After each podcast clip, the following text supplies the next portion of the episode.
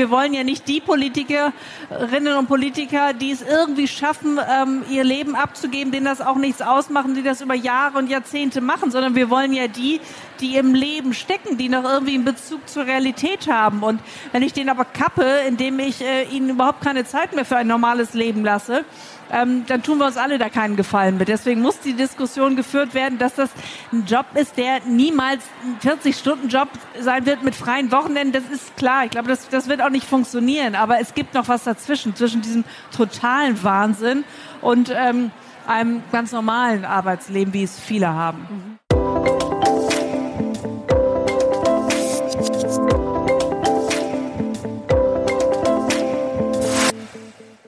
Herzlich willkommen beim Her Career Voice Podcast.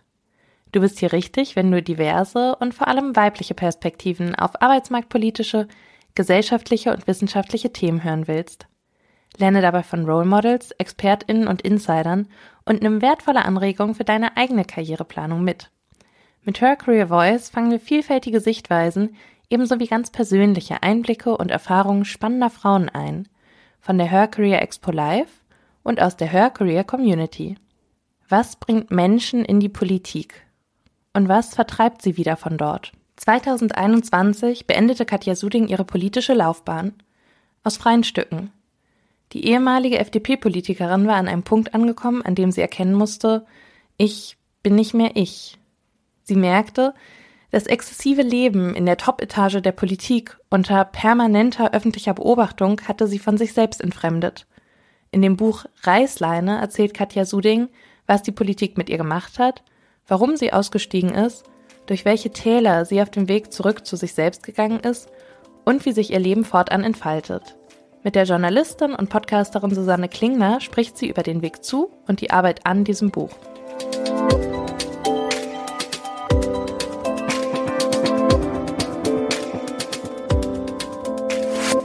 Herzlich willkommen, Katja Suding.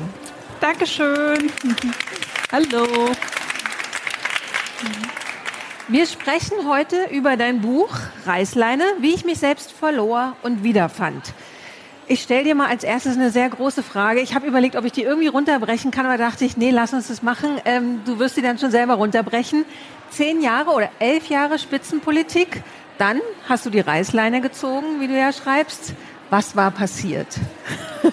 ja, das ist äh, tatsächlich nicht in einem Satz zu beantworten. Ja. Also, das war natürlich ein Prozess. Also einmal ähm, bin ich damals sehr, sehr plötzlich in die Politik gegangen, weil es in Hamburg eine ja wirklich äh, über Nacht ähm, ausgerufene Neuwahl gegeben hatte. Ich wurde Spitzenkandidatin und dann innerhalb von wenigen Wochen bin ich ohne parlamentarische Erfahrung in, in die Politik gegangen, in den Wahlkampf und war dann auf einmal ja, Fraktionsvorsitzende am Landesparlament und bin aus meinem alten Job rausgegangen in einen neuen, von dem ich eigentlich gar nicht wusste, wie ich den machen sollte. Und das war auch großartig, es war super, aber es hatte von Anfang an ähm, Nebenwirkungen, die es in der Politik eben nur im Paket gibt. Also von einem Tag auf den anderen massive Öffentlichkeit. Also wir haben damals eine Kampagne gemacht, die sehr, sehr aufmerksamkeitsstark war, auch in ganz Deutschland, nicht nur in Hamburg. Ähm, permanente, klar, in der Politik muss man permanent mit Medien zu tun haben, sich erklären, was ja auch richtig ist. Man findet ja die ganze Zeit öffentlich statt. Ähm, der Druck in Parteien, das ist jetzt nicht gerade zimperlich, wie man da miteinander umgeht. Ähm, so, das war auf einmal alles da und das ähm, waren eben so die, die negativen ähm, Begleiterscheinungen der Politik, die ich unglaublich gerne gemacht habe ähm, und die mir auch, äh, also diese Nebenwirkungen, die mir auch echt zugesetzt haben, die ich aber ertragen habe, elf Jahre lang, weil ich so unbedingt Politik machen wollte.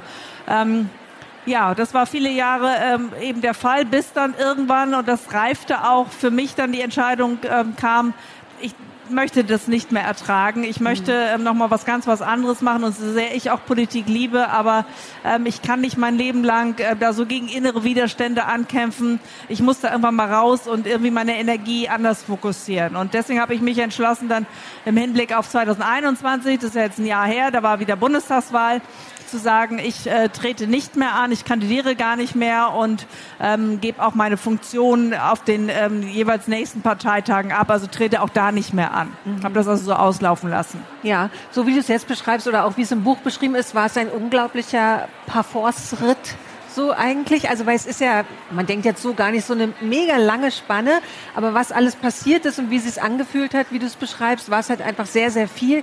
Du hast hier ähm, einen Satz, den zitiere ich mal, weil der eigentlich, für mich hat er das so ganz gut zusammengefasst.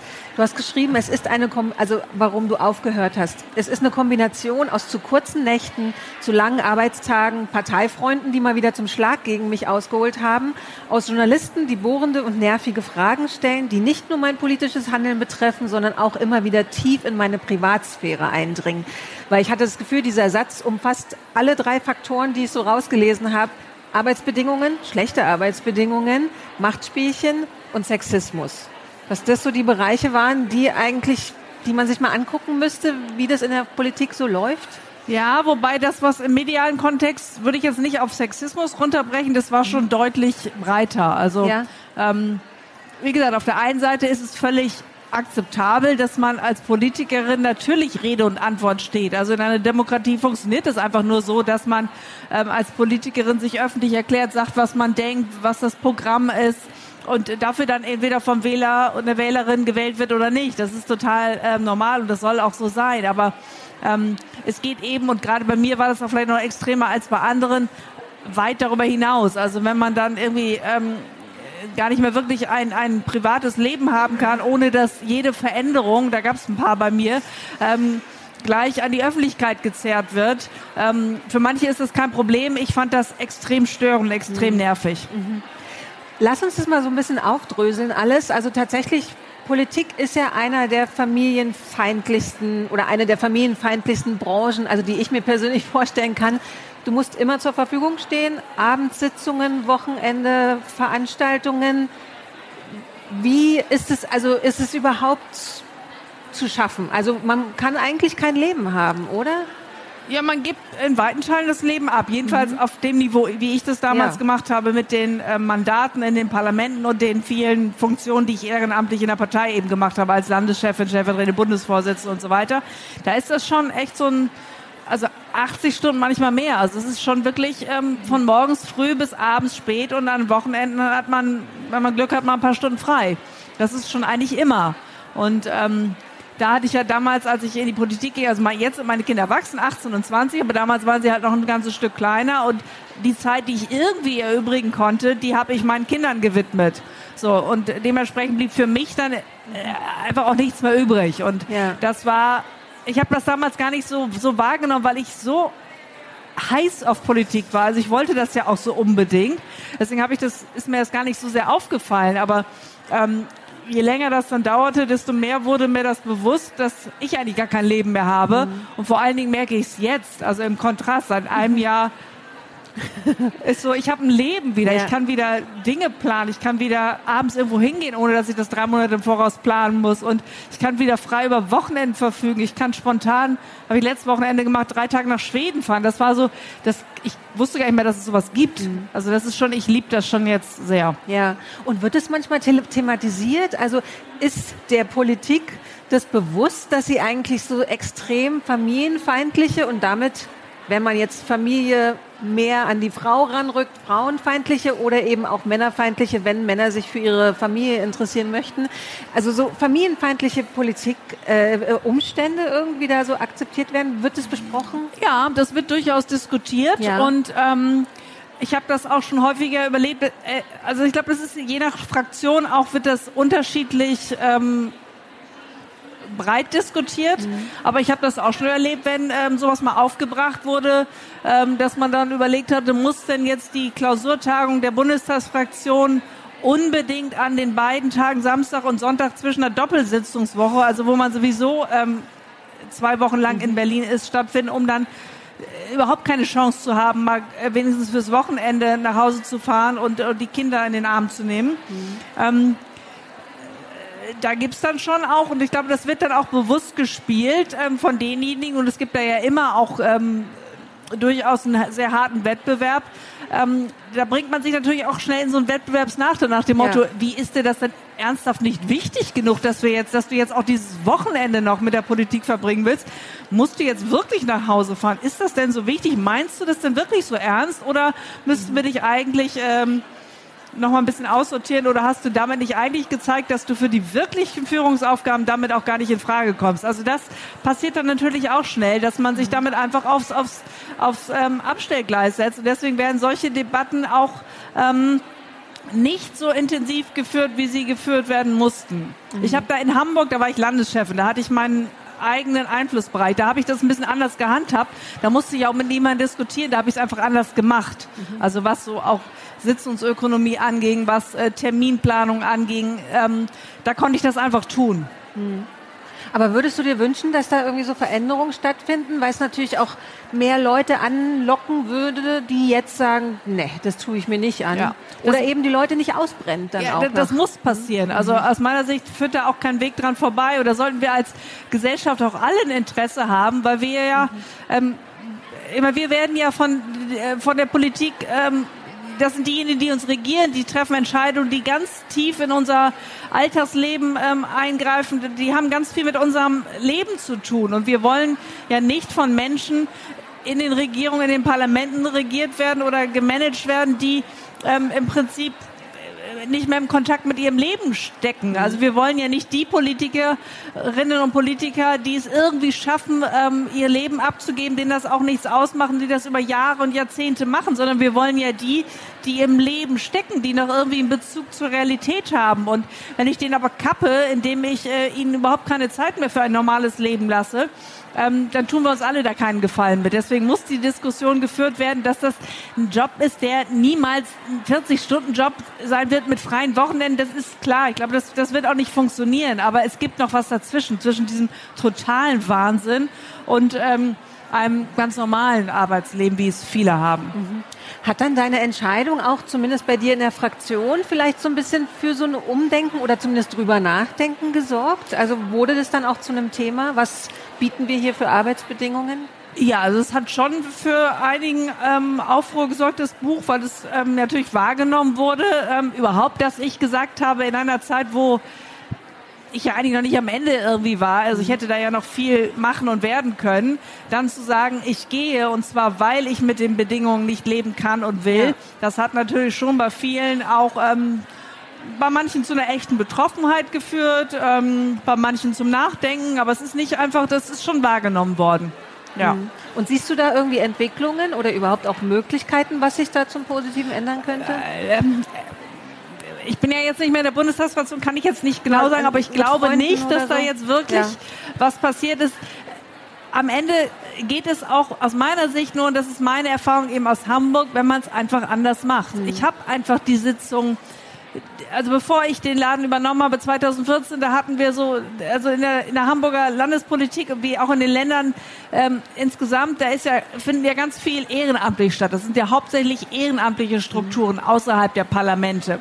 Und wie oft habe ich es erlebt, dass da Sitzungen um 18, 19 Uhr begannen und dann war man irgendwann um Mitternacht noch nicht fertig, weil man sich so weil das so aus dem Ruder gelaufen ist, weil sich das entweder gestritten wurde oder man einfach nicht weiterkam oder es einfach so miserabel vorbereitet war, dass man, also es war einfach mega unprofessionell teilweise.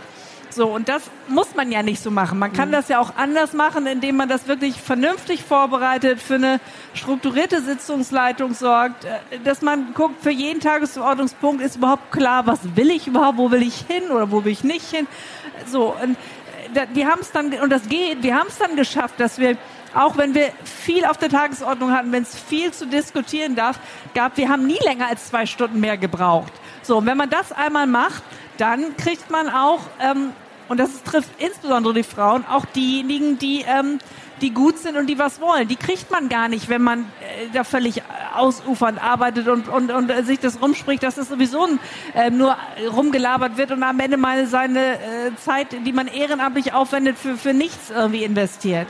So, dann kriegt man die guten Leute nicht. Aber wenn man das anders macht, dann äh, wird das ganz andere, äh, dann kriegt man ein ganz anderes ähm, Setting auch hin und dann kriegt man auch viel mehr Frauen da rein. Also wir haben das betrifft leider dummerweise ähm, die gesamte FDP. Wir haben da nur so um die 20 Prozent Frauen in der Mitgliedschaft. Wir haben aber in meiner Zeit in Hamburg im Landesvorstand über 40 Prozent Frauen gehabt. Also wir waren weit überproportional vertreten. Und das liegt auch daran, dass das eben stringenter lief, dass ich Frauen auch gezielt angesprochen habe. Frauen muss man heute immer noch anders ansprechen, wenn man sie äh, begeistern und motivieren will, in solchen Funktionen sich äh, zu engagieren. Und wenn man das alles tut, also einfach macht, dann sieht man auch wirklich Effekte. Und das äh, muss mhm. eben passieren. Das passiert leider nicht überall. Mhm. Tatsächlich ist es ja auch, man, das eine ist, man hat dann die Frauen und dann ist das Schwierigkeit natürlich, sie auch zu halten. Also ähm, was du so beschreibst, ist, dass so die Politik auch so von ich habe jetzt mal männlichen geschrieben in Klammern, man müsste eigentlich sagen toxisch männlichen, also das, was wir als vermeintlich männlich wahrnehmen, Verhalten von extrovertierten, tendenziell macht- und öffentlichkeitssüchtigen Menschen geprägt, wo du ja auch sehr drunter gelitten hast. Also weil du beschreibst dich eher als introvertiert und ähm, die Menschen dann zu halten, die eben nicht immer sich auf die Brust trommeln, ist natürlich dann auch schwer. Du hast so schön geschrieben, ein Tropfen Öl kann eine ganze Badewanne voll Wasser verunreinigen, dass die Kultur am Ende dann von diesen sehr lauten Menschen geprägt wird. Wie, also hast du da zum Beispiel in Hamburg die Chance gehabt, also weil du hast ja dann offensichtlich 40 Prozent Frauen, hast sie halten können, wie man da anders miteinander kommunizieren, anders arbeiten kann, das waren nochmal zwei unterschiedliche ja. Dinge. Also das mit dem Öltropfen war eben ähm, bezogen auf einzelne Parteifreunde, die ähm, ja mir und auch dem gesamten ähm, Verband das Leben so zur Hölle gemacht haben. Und da, das klingt immer so, als wenn das irgendwie ein Haufen voller Irrer wäre. So ist es natürlich nicht in der Politik. Die allermeisten sind da schon echt klar und die, die sind, sind alle vernünftig und die wollen was so. Aber mhm. da reichen ja äh, so ganz wenige, um so einen Laden echt ähm, ganz schön aufzumischen. Und so, so war es eben. Ähm, und das andere, ja, äh, man muss es einfach anders machen, so wie, wie ich es eben gemacht habe. Also da braucht man, glaube ich, auch gar nicht so viel diskutieren. Will ich jetzt irgendwie familienfreundlichere Sitzungszeiten? Kann man alles machen, aber am Ende muss da oben einer stehen, der es erkannt hat oder die es erkannt hat und es einfach anders machen. Und wenn das passiert, dann verändern sich und zwar sehr, sehr schnell auch wirklich Strukturen und, und Stimmung und da verändert sich so ein ganzer Verband. Das geht mhm. sehr schnell, übrigens in beide Richtungen. Mhm. So, das, wenn man das dann aufhört, geht es auch wieder schnell mhm. in, in alte Zeiten zurück. Aber wie war so deine Wahrnehmung? Gibt es viele introvertierte Menschen in der Politik und können die sich auch so durchsetzen und ihre, ihr Ding machen? Oder werden die dann doch tendenziell niedergeschrien von den Lauteren? Ja, also man wird ja jetzt nicht niedergeschrien, aber ähm, Nur, so. äh, also in, äh, in der Politik muss man, wie eben ja auch schon gesagt, natürlich irgendwie eine Minimumbereitschaft mitbringen, äh, sich natürlich öffentlich äh, zu exponieren, weil man immer wieder in die Situation kommt, dass man vorne steht, eine Rede mhm. halten muss oder im, also im Parlament auch Veranstaltungen, dass man mit Medien spricht. Also man kann Politik nicht in einer Demokratie im Verborgenen machen, nicht als Parlamentarierin. Ja. So, deswegen ist, ist das nicht wirklich voneinander zu trennen. Das ist auch völlig in Ordnung. Ähm, was das Problem ist, und was es auch für mich war und für viele andere, für längst nicht alle, und das ist auch nicht nur ein rein weibliches Phänomen, also das betrifft Menschen an sich, ähm, habe ich einfach darunter gelitten, dass es eben die Öffentlichkeit nicht aufhörte bei meinen politischen Positionen, sondern dass sie weit darüber hinausging. Und das war für mich die Schwierigkeit. Ich wäre gut damit klargekommen, wenn ähm, ich Rede und Antwort gestanden hätte, äh, zu, meinen, ähm, zu meiner Arbeit, die ich mache, zu meiner politischen Arbeit. Ich bin auch wunderbar damit klargekommen. Das gilt auch für meine Kolleginnen und Kollegen, die aus dem, also die damaligen, wenn ähm, Medien da auch, auch hart kommentieren. Also ich habe kein Problem damit, wenn ähm, man auch kritisiert wird äh, von Medien oder auch von, von äh, anderen Akteuren. Äh, wenn das auf einer sachlichen Ebene stattfindet, ist das völlig in Ordnung. Da kann man gut mit klarkommen. Schwierig wird's, wenn es dann wirklich ins Persönliche geht, wenn es polemisch wird, wenn dann wirklich gehetzt wird. Das passiert teilweise in den, in den klassischen Medien, die wir kennen, aber das passiert natürlich vor allem, das ist ja eben auch Thema gewesen, in Social Media. Also ich meine, da geht's ja nur wirklich echt zur Sache. Das ist ja teilweise so unterirdisch, was da passiert. Und ähm, da finde ich auch, müssen wir auch irgendwie als Gesellschaft mal überlegen, ob das so schlau ist, ob wir mit den Menschen in der Öffentlichkeit, mit Politikerinnen und Politikern, aber auch mit anderen so umgehen wollen, wie wir mit ihnen teilweise umgehen, weil dann passiert genau das, was du eben gerade angedeutet hast. Dann bleiben nur noch die übrig, die irgendwie so abgespaced oder so hartgesotten oder so einen Megapanzer um sich herum haben, dass, dass ihnen das überhaupt nichts mehr ausmacht. Das sind aber auch nicht mehr diejenigen, die durchlässig sind, die die Dinge noch wahrnehmen können, aufnehmen können, die noch vielleicht so ein bisschen sensibel sind. Das ist schon, es bedingt sich einander. Ja, ja, du hast ja auch geschrieben, dass du schon dir auch ein dickes Fell antrainiert hast. Ähm, was positiv sein kann, aber wie du gerade auch sagst, halt auch negativ. Ähm, um bei dem positiven Teil zu bleiben, du schreibst, hast ja schon gesagt, du hast ähm, es ist dir schwer gefallen, eine große Rede. Also du musstest da dich schon ein bisschen so Hinprügeln. überwinden. Hinprügeln. ja. Es wird sicherlich einigen im Publikum auch so gehen, mal in Situationen, sie müssen eine Präsentation halten oder so. Wie hast du persönlich, wie bist du damit umgegangen? Hast dich überredet, dass du dann doch vor das Parlament trittst und deine große Rede hältst? Hast du irgendwelche ja, Tipps? Das es war für mich fast nicht immer. Also klar, es kommt Routine rein und äh, manche Dinge waren dann auch überhaupt kein äh, Ding mehr. Aber also für mich, ich schreibe das auch in meinem Buch, der schönste Moment war eigentlich immer, wenn ich von der Bühne wieder runtergehen durfte. Also ich bin damit nie wirklich warm geworden. Das musste mich schon sehr, sehr überwinden und ich musste eigentlich alles irgendwie ausschalten. Ich durfte mich auch nicht mehr fragen, wie fühle ich mich jetzt hier. Ich musste das einfach machen. Und ich habe ja auch mal so Szenen beschrieben, so gerade in den ersten Jahren, da weiß ich noch, wenn ich dann so auch größere Parlamentsreden als Fraktionsvorsitzende musste man ja immer auch dann die, die großen schwierigen Themen machen. Und wenn dann so einige Debatten anliefen, wo ich auch wusste, das wird jetzt irgendwie kontrovers und das ist vielleicht auch nicht hundertprozentig mein Thema, ich musste ja alle Themen dann irgendwie machen, da habe ich dann manchmal echt gedacht, so also gehe ich dann mit meiner Rede den, von meinem Büro im Plenarsaal runter, habe ich dann wirklich überlegt, wie ich irgendwie so vielleicht ein bisschen stolpern könnte oder ein paar Stufen die Treppe runterfallen könnte aus Versehen und mir irgendwie die Knöchel verstauche, damit ich äh, die Rede nicht halten muss. Also solche Gedanken hatte ich echt oft. Mhm. Aber dein Tipp dagegen wäre einfach machen. Ja, ich habe es dann einfach gemacht. Also ja. wäre natürlich noch besser, wenn man es irgendwie so hinkriegt, dass man es ein bisschen mehr liebt als ich. Dann macht man sich das Leben etwas leichter. Aber das ist entweder so oder es ist nicht so. Und bei mir war es einfach nicht so.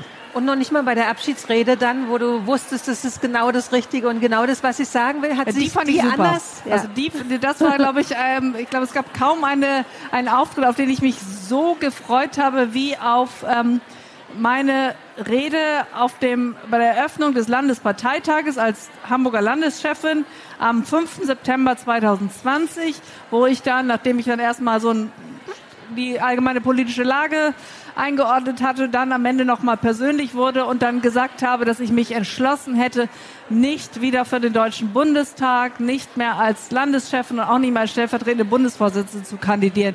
Dieser Satz war, Gott, ich habe mich da so drauf gefreut. Ja. Mhm. Und ähm, weil auch wieder wahrscheinlich einige im Publikum sitzen, die entweder jetzt gerade in der Situation sind oder vielleicht mal in die Situation kommen, dass sie sagen, eigentlich fühle ich mich mit meinem Job nicht mehr wohl, aber eigentlich sehe ich auch keinen Weg da jetzt zu kündigen oder rauszukommen.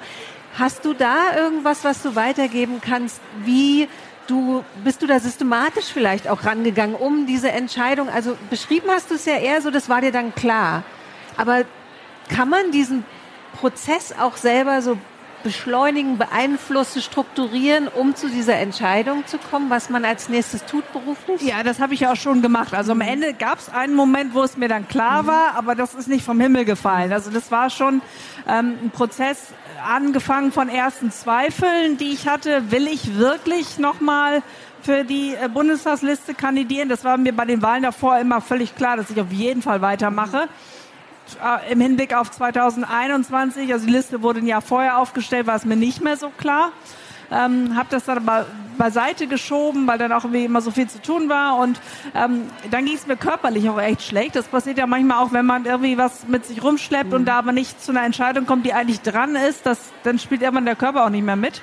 Das war bei mir auch der Fall und ähm, habe dann das als Ausgangspunkt genommen, tatsächlich äh, einfach mal wirklich zu mir zu kommen und in mich reinzuhören. Da ist ja dann, wenn man diese 80 Stunden Jobs abreißt, ähm, dann, dann, ist es ja, man, man, ist, das ist ja so laut, das ist alles so, äh, man lebt so sehr im Außen, das sind Tausende von Stimmen und man vergleicht sich auch die ganze Zeit. Ich habe das jedenfalls gemacht, habe ich immer überlegt, mein Gott, wenn jetzt hier ähm, Christian Lindner so ein super Redner ist und das so gerne macht, dann musst du das auch irgendwie hinkriegen und wenn die irgendwie da überhaupt keine Probleme mit habt, hier eine Nacht nach der anderen durchzuziehen und am nächsten Morgen irgendwie fit ist, dann muss ich das auch irgendwie hinkriegen. Das ist aber natürlich der falsche Weg. Also ich mhm. muss ja gucken, was ist für mich richtig. Und es ist eigentlich total banal, aber ich habe das ganz lange eben nicht gemacht. Ich habe immer nur so geguckt, was machen eigentlich die anderen.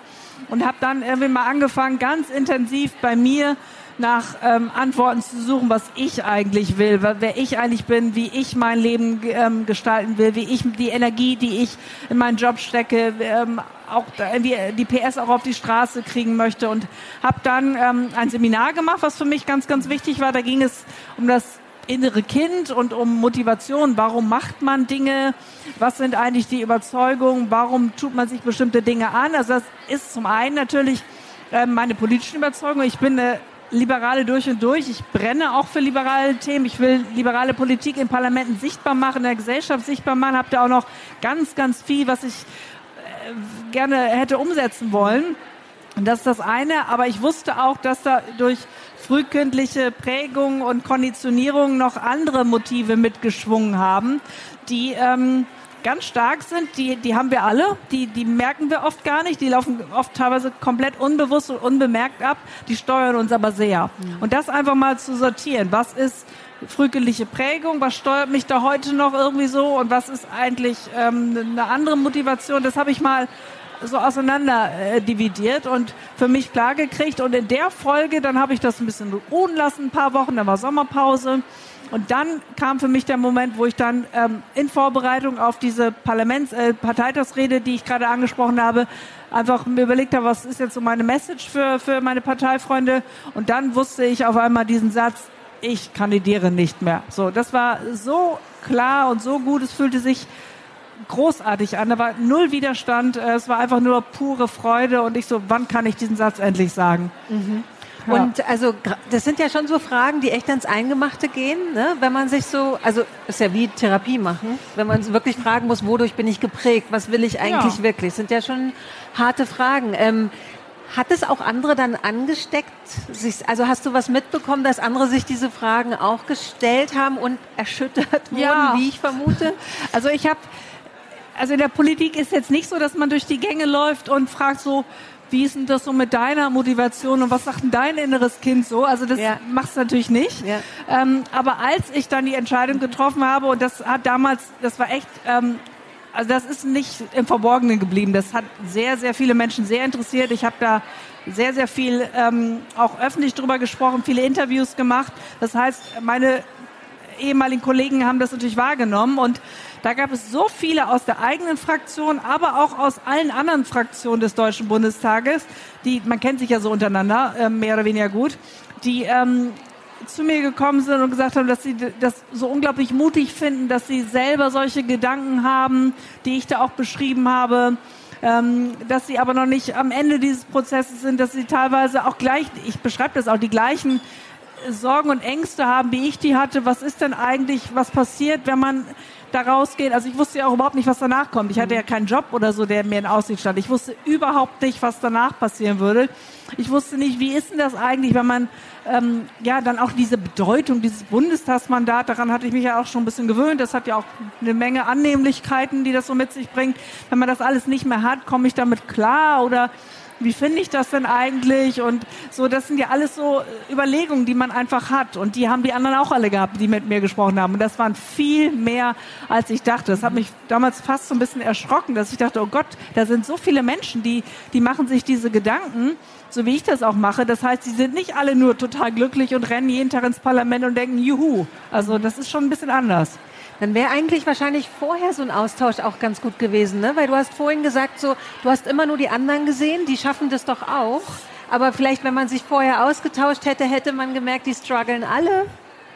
Ja, alle sind sicherlich Oder nicht, viele. aber ja, nur da, da wäre ich gar nicht drauf gekommen. Aber diese, so. da gibt's diese Kultur gar nicht, das wäre so ein Schwächeding oder? Ja, ja, also das ist, also ich meine, wenn ich jetzt als stellvertretende Fraktionsvorsitzende mit meinen Leuten rede und sage, so eigentlich finde ich das hier alles echt schwierig, dann überlegen die sich auch ähm, mhm. irgendwie, ob die vielleicht beim nächsten Mal, wenn es um die Wahl zum Fraktionsvorstand geht, ähm, vielleicht besser mal gegen mich kandidieren, weil die denken, okay, das, wenn die da eh so mit hadert, ähm, warum mhm. soll die den Job machen? Dann mache ich das doch lieber, mhm. ähm, weil ich will das wirklich. So, also ja. das, das macht man nicht. Das ist ja. irgendwie, da ist man schon auch, da, man hat einige wenige, mit denen man sicherlich so mhm. offen reden kann, aber das ist jetzt nicht so, dass man mhm da ähm, so ganz breit öffentlich ähm, ja. Schwäche zeigt. Aber es ist eine Zwickmühle, oder? Weil eigentlich würde der Politik insgesamt ja so ein bisschen mehr Verletzlichkeit oder Nahbarkeit, Sensibilität gut tun. Aber ja, man schießt sich dann selber ins Knie wahrscheinlich. Ja, es ist halt ein Risiko. Manche ja. können das leichter als andere. Ja. Ich habe dann ja eben das Buch geschrieben und dadurch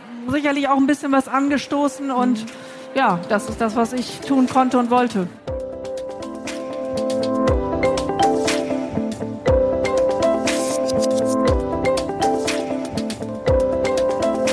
Wenn du jetzt Lust hast, in die Unterhaltung einzusteigen, dann besuche uns auf der nächsten Hör Career Expo in München und Netzwerke zusammen mit tausenden ExpertInnen aus den verschiedensten Branchen und Fachbereichen. Oder fange gleich von zu Hause aus an, zum Beispiel über hörcareer-network.com, ob virtuell oder im Real Life. Wir vernetzen dich gerne. Wenn du gerade eine neue Herausforderung suchst, dann probiere unbedingt hörcareer-jobmatch.com aus. Bei Fragen zum Podcast schreib uns einfach eine Mail an podcast@her-career.com. Abonniere den Her Career Voice Podcast auf Apple Podcasts, Spotify oder wo immer du deine Podcasts hörst und empfehle uns an deine liebsten KollegInnen. Alle Episoden gebündelt findest du zum Beispiel unter her-career.com slash podcast. Wir sind glücklich und stolz, dass du ein Teil der Her Career Community bist. Danke, dass du anderen zuhörst, um uns alle weiterzubringen. So klingt Female Empowerment.